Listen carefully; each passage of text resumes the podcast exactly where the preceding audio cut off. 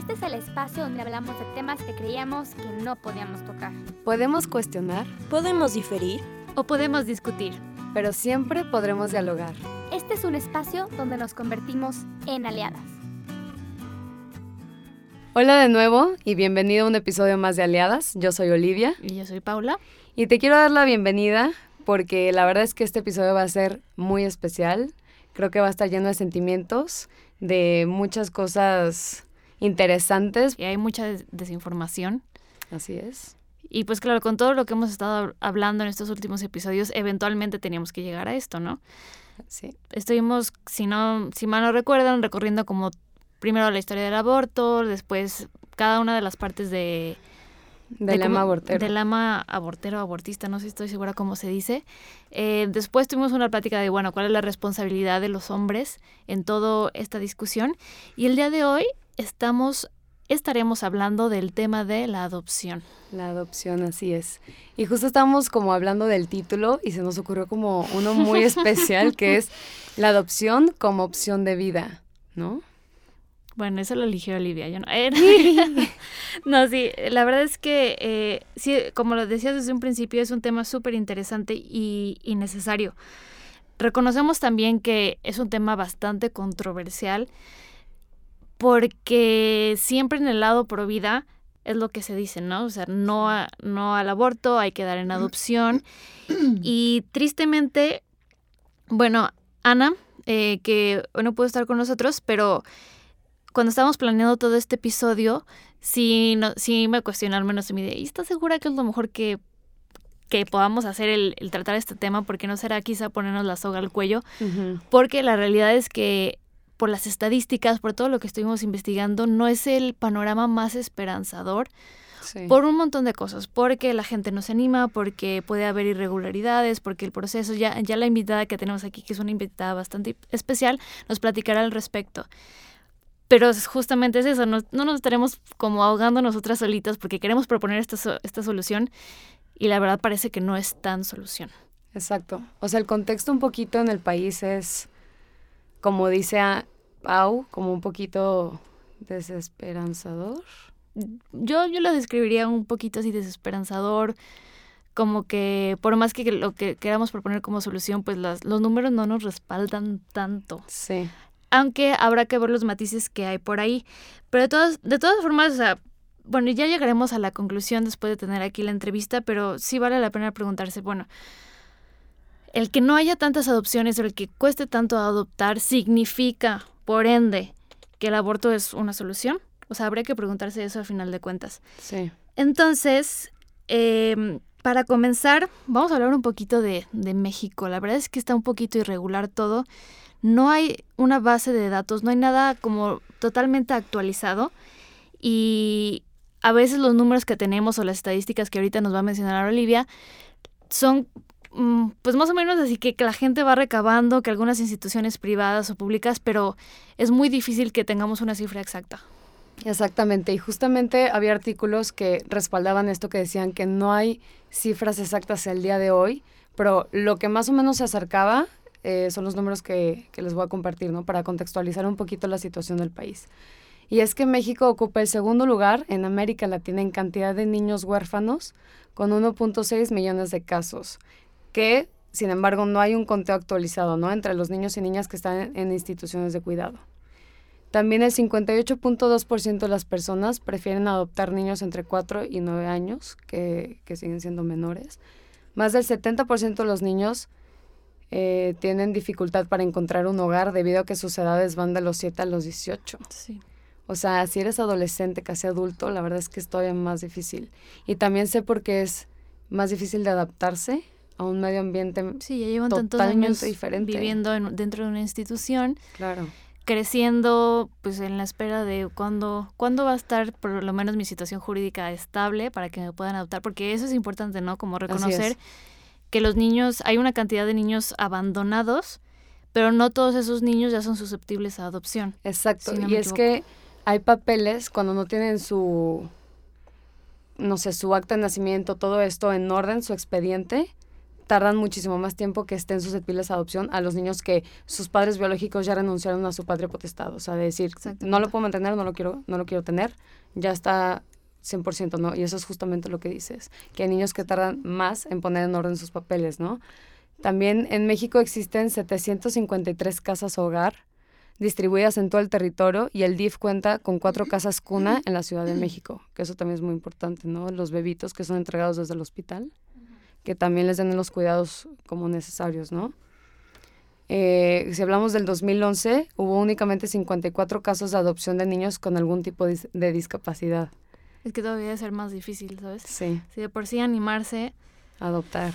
A adoptar y, y luego, luego sucede que también hay una especie de idealización de la adopción y cuando ya reciben al niño o a la niña, resulta que es mucho más mucho más complicado primero que se adapten, más si tienen una discapacidad. Así es. O sea, es bastante, bastante complicado. No, y, y que al final no tienes un, bueno, no estoy segura, ya más adelante le preguntaremos a nuestra invitada, un expediente clínico de saber cómo, oye, los papás, de dónde viene, qué, no sé, este tipo de discapacidad, qué es lo que implica, sus tratamientos, o sea, al final es una página en cero, ¿no? Y ya para terminar, hay 800, de, de 800, perdón, de 805 solicitudes de adopción, se concluyeron exitosamente 429 procesos. ¿Pero cuándo es eso? De 2011. 2011. Más o menos, o sea, no dice una fecha exacta, pero depende, yo creo que el año también es el proceso jurídico que ha de estar avanzando, ¿no? Te lo digo porque yo estoy revisando la página del DIF nacional y las últimas estadísticas, eh, el último reporte de enero a julio de 2019, estuvimos ocho aplicaciones, ocho solicitudes, y de esas solo se resolvió una. O sea, es como, no sé, como que siento que los datos están por todas partes. Y sin embargo, sí nos gustaría recomendarle un artículo, que bueno, es una página, es un reportaje que se hizo en el 2018, si no me equivoco, por la periodista Telma Gómez Durán. Ah, sí, se llama Crecer, eh, se llama Crecer en la Espera. Si lo ponen así en Google, es, el primer link que les va a salir. Es una página, igualmente les vamos a poner nosotros en la descripción para que puedan acceder rápidamente. Y básicamente entran, está el título hasta arriba y hay cuatro cuadritos como la portada de cuatro artículos. Sí. Y el primero y el último están redactados por Telma y lo recomiendo bastante, eh, sobre todo el primero, el cuarto ya ahorita hablaré un poquito por qué no, eh, pero sí detalla bastante como todos los casos que hay o las irregularidades que hay para que los niños sean primero susceptibles a adopción. Y mencionan mucho bastante esto, ¿no? Que incluso había, por ejemplo, el caso de un niño que nació en un hospital civil en la Ciudad de México, eh, la mamá lo abandonó, lo recogen, se lo llevan a, a un albergue del DIF y eh, con los pocos datos que había dejado la señora en el hospital, intentan contactarla, intentan contactar a familiares cercanos, a ver quién se podría hacer cargo del niño, ¿no? Para el momento que se está cerrando todo el tema de la patria potestad, el niño ya tenía casi tres años. No. Entonces, esto es súper complicado. Eh, y ahí menciona un montón de casos, la verdad está, está muy bien redactado y, se lo recomiendo también porque es visualmente atractivo. Tienen muchísimas gráficas, muchísimos datos. Yo creo que es el quizá el, el reportaje más ambicioso y más eh, que está más completo, ¿no? Porque inclusive si buscas todos los artículos como que siempre se rebotan, ah, saqué mis datos de tal reportaje. Lo recomiendo también les, les digo que sean un poquito cuidadosos porque si se van al cuarto artículo, el último cuadrito, está el tema de BIFAC. Está totalmente dedicado a BIFAC y es cuando te das cuenta que si bien las primeras tres partes son muy neutras, son muy informativas, la cuarta está un poquito viciada, un poquito tendenciosa y justamente habla mucho de la temática del aborto, ¿no?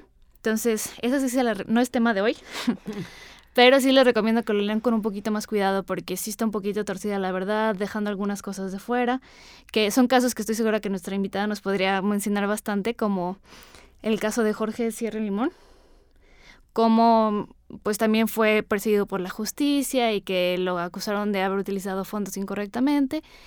Y al final la resolución fue de no, pues la verdad nunca, no hiciste nada malo, este, te sacamos del bote y no pasa nada. Pero ese tipo de cosas son omitidas y por eso les digo que sean un poquito más cuidadosos con ese último. Pero antes de que pasemos, lo último que vamos a hacer antes de que eh, les presentemos a nuestra invitada, es, les quiero leer una frase que viene justamente en el reportaje súper fuerte, que dice, La justicia no es rápida ni expedita. El interés superior de los niños no se traduce en hechos concretos. Hay mucho trabajo por hacer con los ministerios públicos y con los jueces. Hay una deuda social del sistema, porque el sistema está funcionando alrededor de los adultos y no de los, niños. Y los adultos se toman su tiempo. Y esta frase es de María Elena Hernández, directora de Hogar y Futuro. Y justamente es lo que vemos, ¿no? Por un montón de trabas, porque la gente no se quiere hacer responsable. Primero, tenemos que la mayoría de los niños que están en casas hogar no son porque los abandonaron al momento de nacer, sino porque los toman de familias que abusaban de tales niños, ¿no?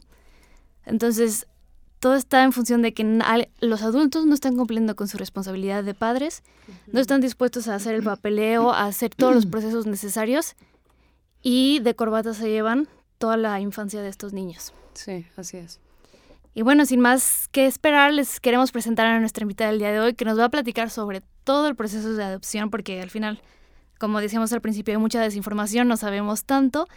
Y bueno, ella es Elvira Villalobos. Muchísimas gracias por estar con nosotros el día de hoy. Bienvenida. Muchas gracias. Muy contenta de estar aquí. Ay, qué bueno. Nosotras también. ¿Por qué nos platicas un poquito de ti?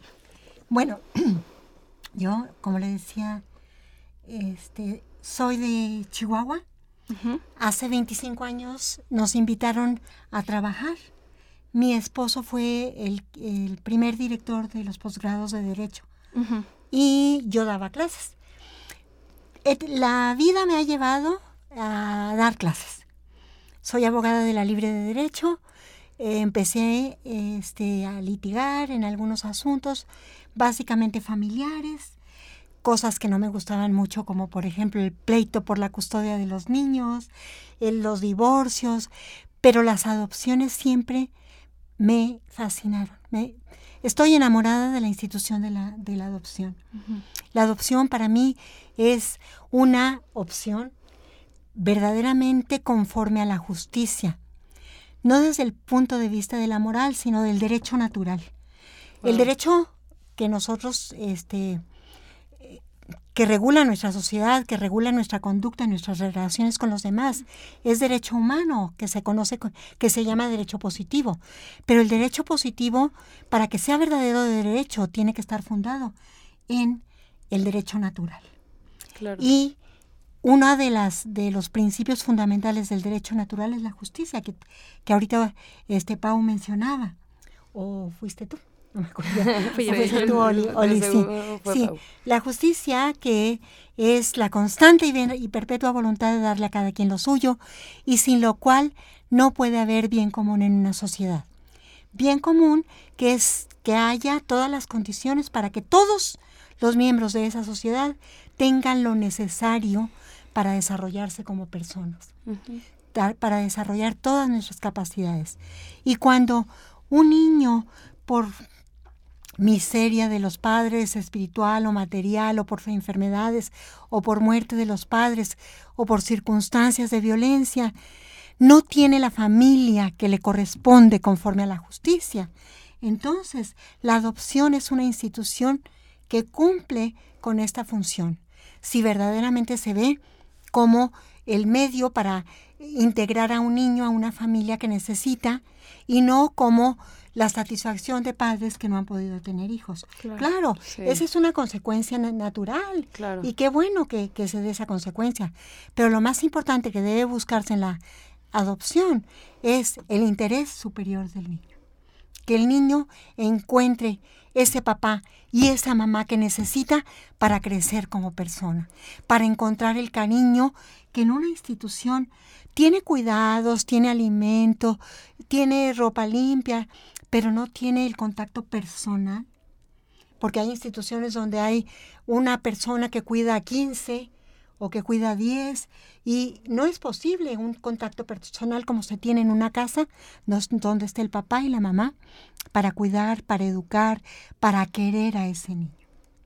Entonces les repito, pues la vida me ha llevado por el camino de la adopción. Básicamente mi este, eh, práctica profesional ha sido en el proceso trámite de adopciones de niños huérfanos, de niños abandonados, de niños que sus progenitores los dan en adopción por circunstancias que, que requieren y como un acto de generosidad, no de, no de deshacerse de un Ay, niño. pero porque qué fuerte, porque ¿no? lo he vivido, lo he vivido, situaciones de esa índole. También situaciones de mamás que abandonan a su niño en el hospital, también me ha tocado. Pero bueno, pues les agradezco muchísimo y estoy para contestarles. Perfecto. Estoy muy emocionada. nunca, nunca he conocido a alguien que esté tan Apasionada. Apasionado. apasionada por el tema, pero también que haya tenido contacto con este contexto que se vive, ¿no? De muchos niños que igual son abandonados, porque justo lo que decía Pau es que imagínense un niño que está siendo, o sea, que crece en una familia que hay mucha violencia, que hay tal, tal vez ausencia del padre o alcoholismo, lo que tú quieras, ¿no? Y justamente es el, bueno, quiero, según yo, el, las instituciones dicen, por el bien de este niño, lo vamos a, a llevar a, a- en adopción porque esta familia evidentemente no lo puede, no lo puede tener, ¿no? Pero el que los padres estén dispuestos a firmar los papeles de ceder, de, Por- oye, por entregar al- hijo. Exacto, ahí es cuando se hace todavía Sí. más complejo este proceso. Y hay niños que les toman, tal vez hasta los ocho años ya los papás dicen, sí, ¿sabes qué va? ahí?", O el Estado dice, definitivamente no puedes seguir aquí. Y es cuando más, no sé, como más dolor hay o más daño al niño también. Y es todavía lo hace todavía más complicado, ¿no? Todo este Sí, el proceso de tema psicológico ha de ser bastante amplio muy, súper muy duro. y fuerte. complejo. Muy fuerte, muy complejo, efectivamente. Bien, pues vamos a empezar. Bueno, mi primera pregunta sería, ¿quiénes son, qué es lo que se necesita o quiénes son los niños propensos a ser adoptados, susceptibles a ser adoptados? ¿Qué requisitos hay primero para que ya puedan iniciar un proceso de adopción? Muy bien. Bueno, eh, la legislación civil, que es la que regula los procesos de adopción, establece que pueden ser adoptados los niños huérfanos, abandonados, este, eh, que se encuentran en una casa, eh, en un albergue, en una casa de cuna, en una institución de beneficencia, pero también aquellos niños cuyos padres desean dar el consentimiento o padres que han perdido la patria potestad porque han incurrido en violencia en contra de los niños y se les han eh, separado de la familia. Este, un, un niño institucionalizado, a eso me estoy refiriendo, es aquel niño, no nada más aquel niño que es este, abandonado o expósito. Explico, abandonado es el, aquel cuya familia sí se, se conoce. Y, y lo que se le que dejó al niño en la institución y ya nunca más lo, lo visitó. Un niño expósito es aquel que es abandonado, es abandonado pero expuesto a una situación grave. Por ejemplo, un niño que ha sido abandonado en una plaza, en un... Ay, no. sí, sí, esos son los expósitos. Y todos esos niños son susceptibles de ser adoptados. Cuando el niño es huérfano o abandonado, es la Procuraduría de Protección de los Niños quien interviene para dar el consentimiento con esa adopción. Cuando el niño sí se conocen sus padres, los padres o dan el consentimiento para la adopción o se hace un proceso de abandono o de eh, pérdida de patria potestad.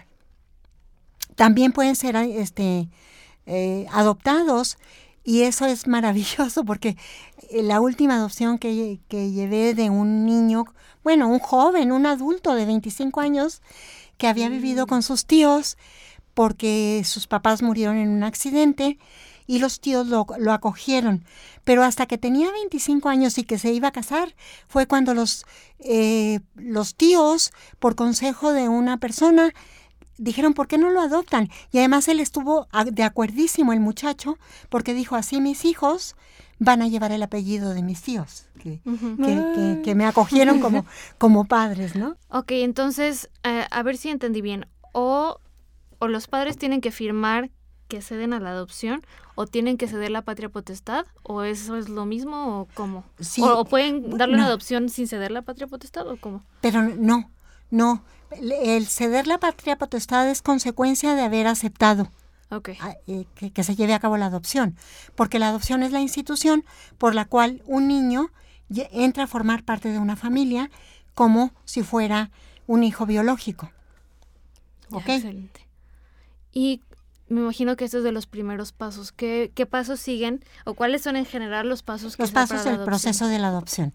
Bueno, primero se tiene que hacer una serie de eh, actividades o acciones administrativas. ¿Por qué? Porque hay que buscar todos los documentos o, conseguir todos los documentos que tienen que presentarse ante el juez de lo familiar, que es ante quien se lleva a cabo la adopción. Pero anteriormente ante una institución administrativa que es la Procuraduría de la Familia. Ante la Procuraduría de la Familia se tiene que demostrar que las personas que pretenden adoptar son personas este, física y mentalmente sanas, son personas eh, este, de buenas costumbres, son personas que tienen los medios económicos suficientes para darle al niño lo que necesita. Hay algunas, algunas este, personas, algunos jueces que exigían que los, los padres adoptivos fueran ricos. No es necesario, con que se tenga lo suficiente en un momento dado yo llevé a cabo una adopción que la peleé porque el Ministerio Público se oponía, porque los padres adoptivos vivían en, una casa de, de las del Infonavit, pero él es plomero y tiene lo suficiente y la niña ya tenía viviendo con ellos tres años y la niña estaba en escuela, en una escuela privada y la niña estaba en un ambiente que necesitaba. Y, finalmente el, el juez dijo, bueno, pues con que se tenga lo suficiente, no es necesario que sean millonarios. Claro. ¿verdad? Y luego, este, les, les repetía que tengan la energía mental, la salud mental, porque ser padre es difícil.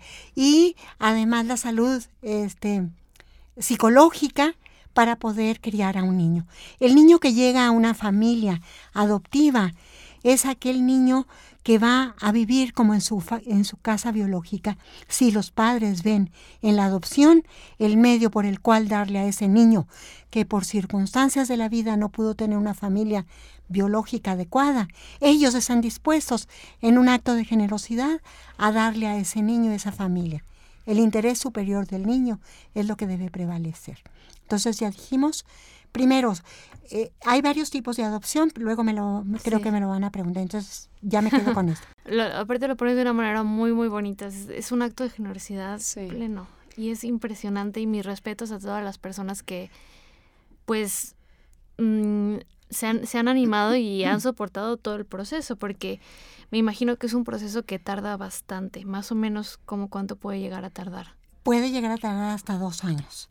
Pero este, últimamente como que hay más cultura de la adopción y se trata y se busca que antes de que se hace este, ese, el procedimiento judicial, que ahí me quedé mal porque no les terminé de contar, primero es el, el procedimiento administrativo ante la Procuraduría.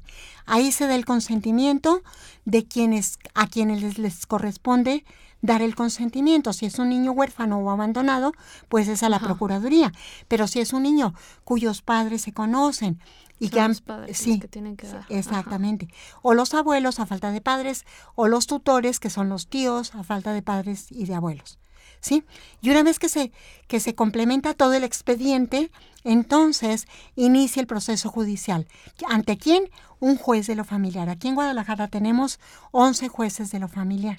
Entonces ahí es donde se lleva a cabo este proceso que ya conforme a una reforma relativamente reciente del Código de Procedimientos, ya no hay que hacer eh, un proceso largo. Es una jurisdicción voluntaria donde se presentan los documentos, se ratifica el consentimiento, se, el juez prueba que, que todo está en orden, que tienen la salud física, la salud mental, que las, las buenas costumbres, eso no lo había mencionado ahorita, es muy importante porque este, se ha preguntado, bueno, dos personas del mismo sexo tienen buenas costumbres, pues a lo mejor sí, pero una adopción no es una institución donde el niño pueda desarrollar, desarrollarse conforme al derecho natural, porque conforme a la naturaleza tenemos papá y mamá.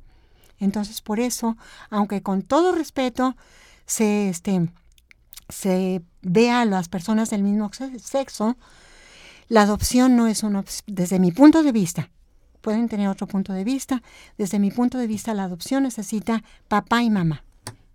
Y hasta el momento solo se permiten adopciones para parejas heterosexuales. Aquí en Jalisco sí. Aquí en Aquí en Jalisco. ¿Hay Jalisco. otros estados en la República Sí, que ya se en, en la? Ciudad de México, en Coahuila, donde ya se permiten, en Baja California Sur, donde ya se permiten adopciones por personas del mismo sexo. Y al final, bueno, no nos vamos a meter en eso porque luego es un tema bastante escabroso. Así es. No nos, no nos vayamos, eh, di- porque no es el foco de aquí. Sí. Quería pre- queríamos preguntarte, Elvira, ¿qué tipo de adopciones hay? Porque hasta donde tengo entendido, hay varios tipos. Sí, aquí en Jalisco todavía hay adopción plena, adopción simple y adopción hecha por extranjeros. Bueno, son cuatro porque también la internacional. Eh, en algunos códigos de la República, porque como todos ustedes saben, la materia familiar es materia local. Cada estado de la República tiene su propio código civil familiar que regula la adopción. Hay varios estados de la República donde ya la adopción simple ha sido suprimida. Qué bueno, qué bueno. Ahorita les explico. La adopción este, simple es aquella donde solamente se establece un vínculo jurídico de paternidad y de filiación entre el padre o el padre y la madre adoptivos y el niño. Pero ni los abuelos son los abuelos, ni los tíos son los tíos. O sea, es una relación nada más entre los adoptantes y el adoptado. ¿Sí?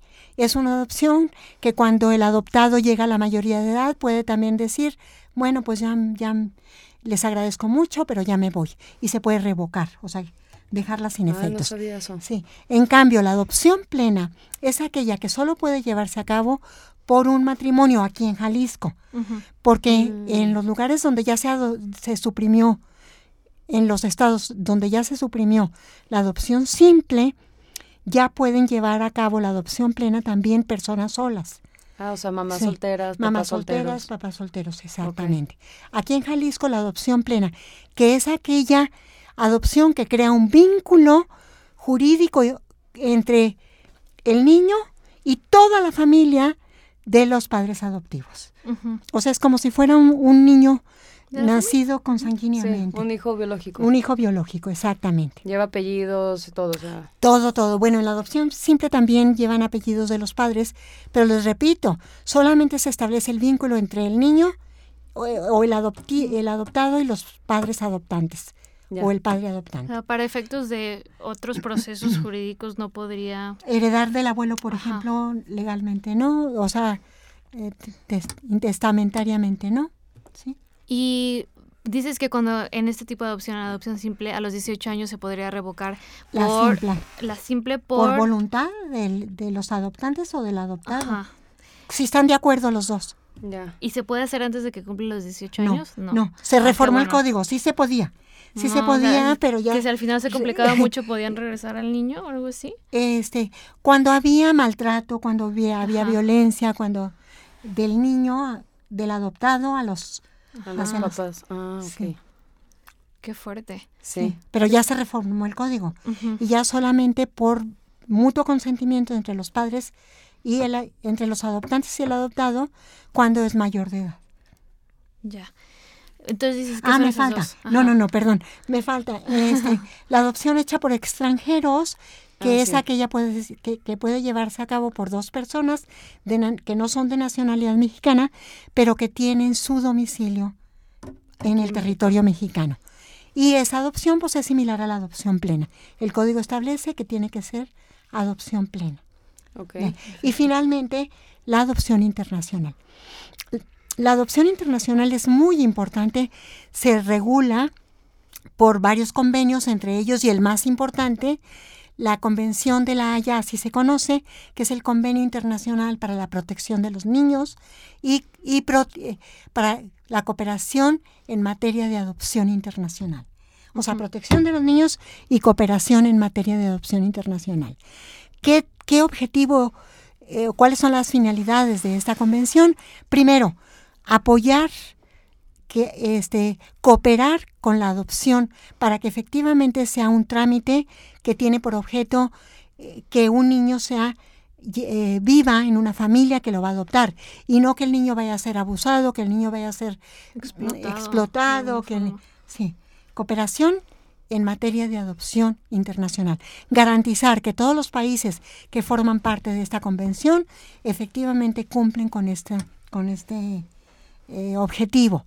Y finalmente, este, que todas las adopciones que se hacen de acuerdo con este convenio de la Haya sean respetadas por los países que forman parte de, este, de esta convención, que muchos países del mundo forman parte de la convención de la Haya. ¿Y cómo? Porque sí es un tema preocupante, porque hasta donde sé si han habido casos y sí se han encontrado redes como de tráfico de niños en que, sí, que los se venden, se venden 100 mil, 150 mil pesos. ¿Cómo o qué se ha hecho para prevenir este tipo de cosas, ya sea a través de instituciones privadas o públicas? O públicas. Bueno, yo creo que eh, este convenio, que no es tan, que es relativamente reciente, eh, verdaderamente está eh, luchando para prevenir estas redes, contra estas redes, luchando para que no se diga, te voy, te, este, te doy este, 100 mil pesos para que me entregues tu niño porque lo voy a dar en adopción. No, no, no. Para empezar, la adopción tiene que ser absolutamente gratuita. Los padres adoptivos pueden ayudar en el caso de que se conozcan los, a los padres biológicos, a la madre biológica, pueden ayudar los padres adoptivos en el, para pagar el parto, cosas así, pero no ningún cinco para pagar por el niño, como si fuera un objeto, no, de ninguna manera. Claro. Porque también, o sea, leímos unos, un artículo en donde decía que una pareja que fue a una de estas asociaciones igual de, de adopción y que les pedían dinero para ayudar a la mamá de mientras que les daba el niño y tal, y tomó un año y nunca volvieron a escuchar de, de, la, de la, mamá. O sea, nada más gastaron el dinero. ¿Qué sucede ahí? Porque sí he escuchado que en varias instituciones privadas con el tiempo van eh, pidiendo cierta cantidad de dinero. Para bueno, lo que pasa cómo es que se regulan. Es, porque es un fraude es un fraude a la ley, es un, y, es un delito. ¿Y cómo se regula? Pues si alguien presenta una denuncia. Ya. ¿Sí? Ante la fiscalía. ¿Sí? Este, eh, tú, Pau, mencionabas BIFAC. BIFAC es una institución que más que promover la adopción, lo que promueven es que no haya abortos. ¿Sí? Entonces, en, en BIFAC sí se pide a los padres adoptivos que apoyen con los gastos del parto, por ejemplo, pero nada más lo que se requiera. Porque además como que acogen a muchas mujeres en situación vulnerable. Pues muy vulnerable y las preparan y este eh, enseñándolas a hacer algo para que después puedan vivir por su propio este, por, su propia cuenta, ¿no? que se puedan mantener o que tal vez también escojan. Porque lo que tengo entendido es que también ellas pueden luego escoger si tener al bebé, ¿no? Claro, claro. O sea, que no llegas como, claro, es que siempre, sí voy a dar a mi bebé, sino que eso, te enseñan, te instruyen lo que sea y luego tú puedes decir, bueno, sí, sí quiero tener a mi hijo. Me quedo con mi hijo. Y me decía este una persona que trabaja en BIFAC que de las, precisamente porque las, este, motivan tanto a, las chicas que acogen a esas chicas vulnerables que ocho de cada diez se quedan con el niño. Wow. Sí, entonces, entonces este es un problema también, que hay pocos niños en adopción. Y por un lado. Por otro lado, como los procesos son tan largos, claro. aunque se está luchando por, por cortar se está luchando por acortar los procesos. Les platicaba ahorita que se suprimió una audiencia que existía en el proceso de la adopción, en el proceso ante el juez. Ya se, ya se suprimió esa audiencia. Entonces, sin embargo, pues eh, conseguir toda la documentación, si un niño sí fue, sí fue registrado, y fue abandonado, pues hacer el proceso de abandono o de pérdida de la patria potestad. Es, eso es largo también. Entonces, y los niños, ah, cuando son bebecitos, muchos padres mexicanos los prefieren. Más, este, hay mayor número de padres adoptivos extranjeros que no les importa que el niño tenga cinco o seis o siete años o más. ¿sí? Y los padres mexicanos, como tienen posibilidades más posibilidades de adoptar a un niño recién nacido, pues prefieren a un niño, a un bebé. ya. Sí, porque sí leí que como la media iba de los cuatro años a los ocho años. Bueno, obviamente de recién nacidos hasta los ocho años. Y más adelante es más difícil que sean adoptados niños de 11, 12, 18. Eso, Eso. Qué fuerte Sí. también. ¿En qué parte del proceso nos quedamos, Elvira? Nos quedamos en el proceso judicial. Ajá. O sea, eh, una vez que se hace todo el proceso administrativo, que es ante la Procuraduría de Protección a la Niñez, esta Procuraduría tomó eh, las funciones del Consejo de Familia que ya no existe. Esta Procuraduría eh, eh, les da una capacitación tanto a los a quienes tienen que dar el consentimiento para la adopción, ya sea los padres, los abuelos, los tutores, eh, los, este, los directores de alguna casa de cuna, ¿sí? Y a los, a, los a los que dan al niño en adopción, tienen que dar su consentimiento y se les capacita. ¿En qué? En todos los alcances, todos los alcances que la adopción implica, la ruptura del vínculo familiar, si se trata de una adopción plena o internacional. O sea, ya la familia biológica este, se rompe los vínculos con ¿Y no tienen, no pueden volver a ver al niño? O No, ya no. Ya. No, no, no. se rompe totalmente. Se rompe. Porque luego- yo sí, perdón que interrumpa, sí vi hay que una adopción en la que tú das a tu hijo en adopción, pero tú sí puedes tener contacto, ¿no? De repente visitas o No, nada. no, o sea, no. hay ninguna adopción que te diga No, puedes tener no. contacto con tus papás No. biológicos. Pues que ya cediste todo, ¿no? Me imagino. Exactamente. Y aparte no creo que le ayude nada le, al niño. le causas mucho conflicto Claro, al niño. Sí. sí. Ok. Sí. Entonces fue mi imaginación. Eh, bueno, cuando los niños adoptado- adoptados cumplen 18 años y quieren eh, conocer a sus padres biológicos, la ley establece que pueden hacerlo, pueden buscarlos. Y algo muy importante, los padres adoptivos tienen que decirle a sus hijitos desde que el niño vaya teniendo uso de razón que son adoptados. Sí, Ujú. 100%. Sí, O sea, es un requerimiento, lo es un requerimiento. Ah, es requerimiento. No, no es requerimiento, pero... bueno, pero pero Se eh, en recomienda la- por bien del niño. Sí, sí, bueno, es un requerimiento porque al darles la capacitación en la Procuraduría es precisamente eso, decirles lo que es bien, lo que es por el bien del niño. Claro. Sí, bueno, entonces se hace todo el procedimiento ad- administrativo, que es el papeleo, y luego ya se inicia el procedimiento judicial, donde se presenta la, la solicitud en un proceso que se llama jurisdicción voluntaria, porque no es un pleito, es un proceso voluntario. Y entonces ya una vez que la Procuraduría de la Niñez y la Procuraduría Social este, dan su, su opinión y su consentimiento, y el Ministerio Público, entonces el juez debe de dar la sentencia, dictar la sentencia. ¿Sí? ¿Qué es la sentencia? La resolución. La resolución de que esa adopción es viable, de que es benéfica para el niño, de que los padres cumplen con todo lo que la ley exige. En cuanto, si es una adopción plena, pues que sea un matrimonio aquí en Jalisco, un matrimonio que ya tiene más de cinco años de casados, que este, el, uno de los esposos tiene 15 años más que el, que el niño que se va a adoptar. Tienen que ser mayores de edad. Qué obviamente. importante, ¿no? Ujú. Todo ese tipo de cosas que sí pueden repercutir, tal vez en madurez, en capacidad.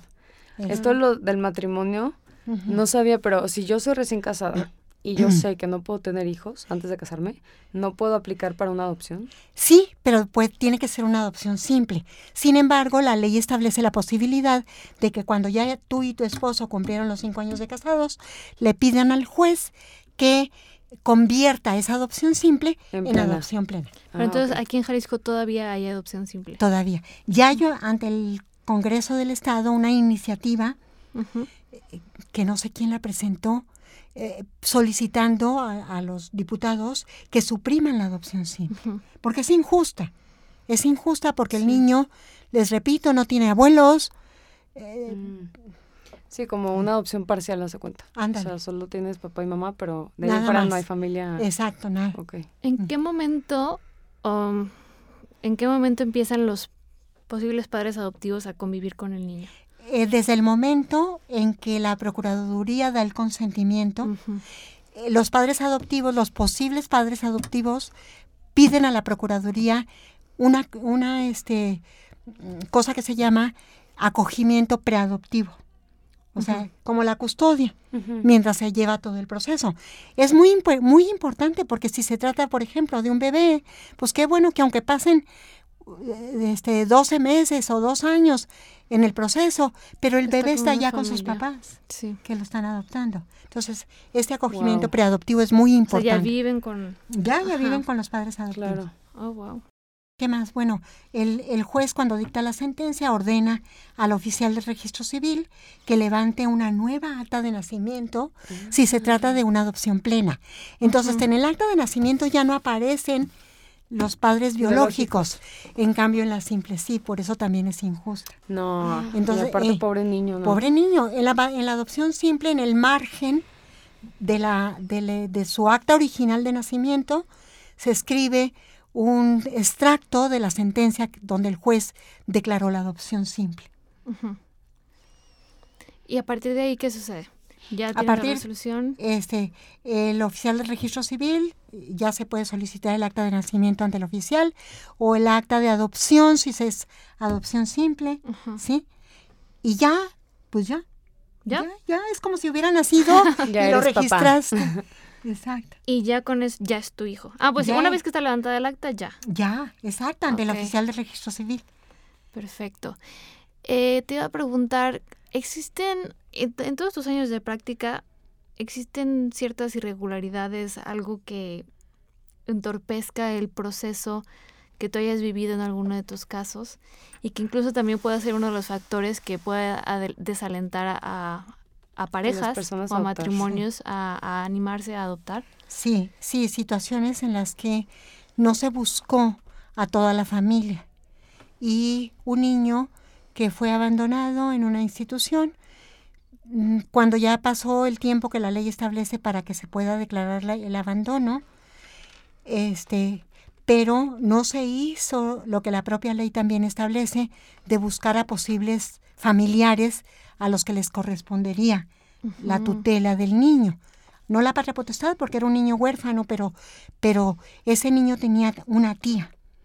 Se inició el proceso de adopción y el, este, los padres adoptivos que ya tenían la custodia por ser una por ser en pre, familia preadoptiva, se encariñaron muchísimo, el niño se encariñó muchísimo con, con sus padres adoptivos y resulta que la, después de un año y medio de que el niño estaba en el albergue, eh, se, se presenta una tía y entonces la, la, No. la directora del albergue le dijo, pues fíjese que ya el niño está siendo adoptado. Entonces la tía va al Ministerio Público y en el Ministerio Público una persona que la oye la este eh, le La dice apoya, yo yo la apoya, la apoya, pero era una persona de una fundación que nada tenía que ver con las adopciones, porque era una fundación para niños desaparecidos. Y esa, esa, esa persona apoya a la tía, le da dinero, la presenta en la televisión y les y dicen que, que la tía este, fue eh, engañada Ajá. y que a, a quien le correspondería quedarse con el niño era ella. Y se, y se ex- abortó la, el proceso de adopción. Y se quedó con el sobrino. Y se quedó con el sobrino y el niño llorando ya, porque el niño ya tenía nueve años, decía, es que yo me quiero quedar con mis padres adoptivos. Ah. y ahí, o sea, al final, como es familiar directo, o sea, el derecho sí le pertenece totalmente a la tía, a pesar de que ya era todo el proceso de adopción. Pues lo que pasa es que ahí hubo, bueno, no sé hasta qué punto corre- corrupción, pero el juez que debió haber seguido con el proceso dijo, Bye. "Bye". Pero eso fue falta en un principio de, de que no se buscó bien. Eh, a Exactamente, los- de que no se hizo todo lo que la ley establece, Ajá. porque la ley obliga a que se busque primero A todos, a los, todos los familiares. posibles. familiares posibles, Ni siquiera era un familiar lejano, era la tía. ¿Cómo no se encontró la tía? Pero te voy a decir algo, o sea, yo porque no tenía sé... un año y medio abandonado en un albergue y la mamá se había muerto. No. Qué difícil. Pero es que ahí, hace cuenta, imagínate que tú seas el niño y no encuentras a nadie, o tal vez lo que tú quieras, creo que, imagínate, hasta que encontraron a la tía, el niño en un No, pero albergue no de la, años. no la Ah, ni siquiera la No, buscaron. no, no. O sea, ahí sí hubo eh, deficiencia. Negligencia. Negligencia. Negligencia. En el Qué proceso. terrible. Sí. Y al final Y- el afectado es el niño. Que se ir con sus padres adoptivos. Pero entonces, en ese caso, como, como lo has repetido, que es se supone que el, interés del niño va por encima de Tiene todo. que ser. Esto que les platico sucedió en el, en el 2002. Ahorita, gracias a Dios, ya hay como más preocupación por todos los documentos internacionales que han salido en la defensa de los, de los derechos de los niños, por el, este, en, en nuestra legislación en la Ley General de Protección a las Niñas, Niños y Adolescentes, el interés superior del niño tiene que prevalecer en cualquier situación en donde pueda haber conflicto entre un adulto y un, y un niño. En este caso, si verdaderamente se hubiera buscado el interés superior de este niño, se, habría quedado con los padres adoptivos. Qué fuerte. Entonces, ¿tú crees que eh, ¿Qué otro tipo de cosas pueden desalentar a la gente a animarse a, adoptar? Bueno, por un lado, pues los el proceso lento, ¿verdad? El proceso que ya afortunadamente está pareciendo que, que está buscándose verdaderamente el interés superior del niño. Segundo, falta de la cultura de la adopción, porque no se lleva a cabo un este proceso en donde el niño desde pequeñito se vaya dando cuenta que es adoptivo y que no tiene nada de malo ser adoptivo. ¿Ok? Claro. ¿Y cómo se promueve esa cultura además Con esto que estamos haciendo. Platicando del tema, que no sea tan tabú, ¿no? Exactamente. ¿Y nos podrías decir por qué recomendarías la adopción? a cualquiera, ya sea personas que tienen cuatro hijos biológicos y están abiertos a adoptar, o tal vez esas personas que no pueden tener hijos o que están casados, o sea, cualquier persona que diga, sí estoy abierta a la adopción, porque hay muchas veces como yo ya tengo mis hijos biológicos, por, o sea, ¿por qué querría adoptar, no? Porque muchas veces pensamos que son las personas que no pueden tener hijos solamente las que adoptan, ¿no? Entonces, ¿qué, nos, ¿Qué, es lo que, nos podrías compartir para decir sí a la adopción? Este, el enamorarse de la adopción, el pensar que la adopción es, un, es una institución jurídica de derecho positivo y de derecho natural que tiene por objeto darle a un niño una familia que necesita, porque no hay nada, nada que pueda sustituir a una familia. Un niño que, que, crece en un albergue, que crece institucionalizado, no tiene la capacidad, ni el cariño, ni todas sus necesidades este, físicas o materiales y espirituales tan satisfechas como un niño que crece en una familia. Claro. Y bueno, no sé si Paula, tú quieras preguntar algo porque me interesa mucho la parte de testimonio. Que nos compartas una opción, un caso en el que de verdad dijiste, wow, que pude llevar a cabo esta opción, o un caso súper fuerte en el que el niño pudo tener esta familia que siempre ha querido.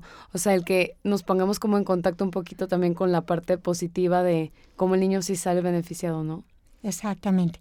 Y que la verdad es que depende mucho de la generosidad de los padres adoptivos, pero yo estoy convencida, convencida porque he llevado muchas adopciones y las, las adopciones que he llevado a cabo, bueno, que he promovido, no llevado a cabo, promovido, protegido, este, patrocinado, me han eh, dado la certeza de que el niño que creció en esa familia adoptiva, y he conocido a varios, este, de este caso que les platiqué ahorita del niño que sé que abortó la adopción, supe que después lo habían mandado a otro albergue de, ya de puros niños adolescentes. ¿Cómo? o sea, la tía lo...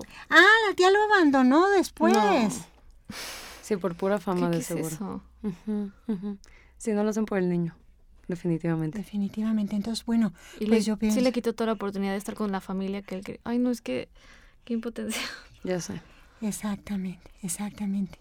Y tengo un alumno que me dice, maestra, yo soy adoptado y estoy feliz. Ay, wow. Y encantada, encantada. Y, te, les repito, bueno, así en concreto, pues tengo secreto, eh, eh, la, obligación del secreto profesional. Entonces, pues no puedo contarles de muchos, pero, pero sí les puedo contar de que la, ha sido lo más importante en mi vida profesional el patrocinio de las adopciones. Wow. Yo creo que de las cosas más gratificantes que puedes ver, resultados. Literal le cambias la vida a una persona. ¿No? A, toda, a toda una familia, pero especialmente un niño. Sí. Y ya casi para terminar, ¿Terminar? Elvira, Sí, sí, sí. em, pues repitiendo un poquito lo de las estadísticas que se ven, em, como en este tipo de reportajes que mencionamos en un principio, es como un poquito mm, lo que decía, des- desesperanzador, desalentador. em, y sin embargo, en la causa pro vida siempre se menciona, ¿no? Hay que promover la la adopción. y no abortar. Y en ese, como en ese recuadro, tú crees, o sea, lo digo porque sí, nosotros lo promovemos, promovemos, pero después tristemente lo vemos en redes sociales y la verdad es que una de las terribles cosas de redes sociales es que nos han hecho muy simplones y muy reduccionistas, que justamente lo que nos dicen a nosotras o al- a los que están en la causa por vida es que, pues sí, pero ya hay 30 mil niños esperando la adopción y tú quieres que o sea, no es que, no sé en qué cabeza cabe que el aborto sea justificado por eso, pero es una causa perdida, decirlo de alguna forma, promover la adopción como una solución al tema del aborto o nada, o nada que ver. Nada que ver, nada que ver. Yo creo, eh, este, ahorita les platicaba de esta persona con la que con la que hablé, me decía es que hay pocos niños, no es cierto. Hay 30 mil niños albergados, pero de esos 30 mil no es cierto que sean 30 mil los posibles este, susceptibles de ser adoptados. Entonces, pues yo creo que lo que hay que promover es que, este, ay, no sabría cómo decirlo, pero eh, promover la cultura de la adopción, promover la cultura de la adopción para que los niños que puedan ser adoptados sean adoptados, Sí, Y los que tienen la posibilidad. la posibilidad de ser adoptados. porque no todo mundo, no todos los niños tienen la posibilidad, ¿no? Exactamente, porque tienen parientes. que no firman, ¿no? Esta parte de ceder. Y un punto que quería comentar, Paula, de lo que dices es, justo me encontré una amiga antes de entrar al podcast y me decía, es que tú tienes que decir que no es que hay huérfanos porque el aborto no es legal, hay huérfanos porque los padres no se hacen responsables. Entonces no creo que sea como, claro, es que si hay aborto legal, entonces va a haber menos huérfanos. Yo no lo creo, pero para nada. O sea, en ningún momento yo creo que vayan de la mano, en ningún sentido. Y lo que se me hace injustificable es que las feministas o las personas que promueven el aborto digan como, claro, es que va a solucionar la orfandad. ¿En qué cabeza cabe? Como tú dijiste, ¿en qué cabeza cabe decir eso, no? Eso Eh, quiere decir. Sí, muy bien, Olivia. Es que es justamente eso, y, y si se hace, se promueve la cultura de la adopción desde un principio y se acompañan a las mujeres y se da eventualmente el niño en adopción, pues dejas los papeles todos preparados para que desde un Exacto, momento, porque eso es lo que... desde el principio sea susceptible de adopción y se agilice sí. muchísimo el proceso. Y se lleva a cabo en, seis meses, en ocho meses, cuando mucho. Exacto. Y no Cuando dos los años, papeles están preparados. años. ¿Por qué? Porque no hay los papeles que se requieren preparados. Y creo es. que una de las cosas que no lo decimos tan directamente aquí en Aliadas, pero creo que sí está como siempre en todos los temas que tocamos es, la, estamos mal, estamos como estamos, tenemos eh, tantas mujeres en situación vulnerable, tenemos mujeres pensando en el aborto como una opción viable, tenemos tantos niños abandonados. Y todo es porque, o también tenemos muchos divorcios y eso también abandona a la mujer cuando está embarazada y la vuelve más vulnerable. Todo eso to- tiene que ver con que no sabemos atender nuestras responsabilidades. Claro, 100%. O sea, creo que al final lo que queremos apelar es sean responsables eh, en tu estado de vida, en lo, consciente de lo que estás haciendo y hazte cargo de las cosas. O sea, sé, pues sí, hazte cargo de lo que tienes que hacer, Responde por lo que tienes que hacer. responde lo que tienes que hacer Mm. Y cómo se solucion- solucionarían tantas cosas. claro. Tantas, tantas cosas. Sí, no ser cobarde, ¿no? Exacto. Creo que sería la, Exacto, la palabra. Y viene Así. pues desde, pues hay que pensar bien a dónde queremos ir y si una vez estamos en una situación, pues, pues ponernos los pantaloncitos y, y responder justamente. Bueno, no sé si nos quieras decir algo más para terminar, Elvira. Nada más que les agradezco muchísimo, que agradezco muchísimo esta institución que ustedes están formando de, Ay, de gracias. aliadas y que estoy segura de que los frutos se recogerán. Ay, muchas Pues gracias. ojalá, ojalá sea así. Eh, sí nos ha costado un poquito de trabajo, como ahora que escuchen este podcast se habrán dado cuenta un poquito irregular entre, entre muchas cosas, porque pues somos mujeres muy ocupadas, muy trabajadoras, pero al final nos damos el tiempo para poder estar aquí, porque creemos que el mensaje es importante Y pues hay que quedarnos con eso, ¿no? Hay que ser responsables y la adopción sí es, sí es una solución a todo el tema. Es una opción. Es una, opción, de vida. Una opción de vida y ojalá algún día nosotros, bueno, yo espero algún día poder tener la posibilidad de, adoptar. Eh, y nada, pues agradecerte muchísimo, Elvira, por acompañarnos el día de hoy, por donarnos tu tiempo. Eh, fue un, un, tema bastante interesante. Y pues a quien esté interesado, supongo que le habrá servido bastante saber todo esto. Así es. Muy bien, muchas gracias. Muchas gracias. Y no se olviden de checar también todas nuestras redes sociales. Nos vamos a encargar de, pasarles todo el material, los artículos que pudimos leer, también para que estén conscientes de los datos y todos los procesos. Y muchas gracias por escucharnos. Los esperamos a la próxima. Buenas tardes. Adiós.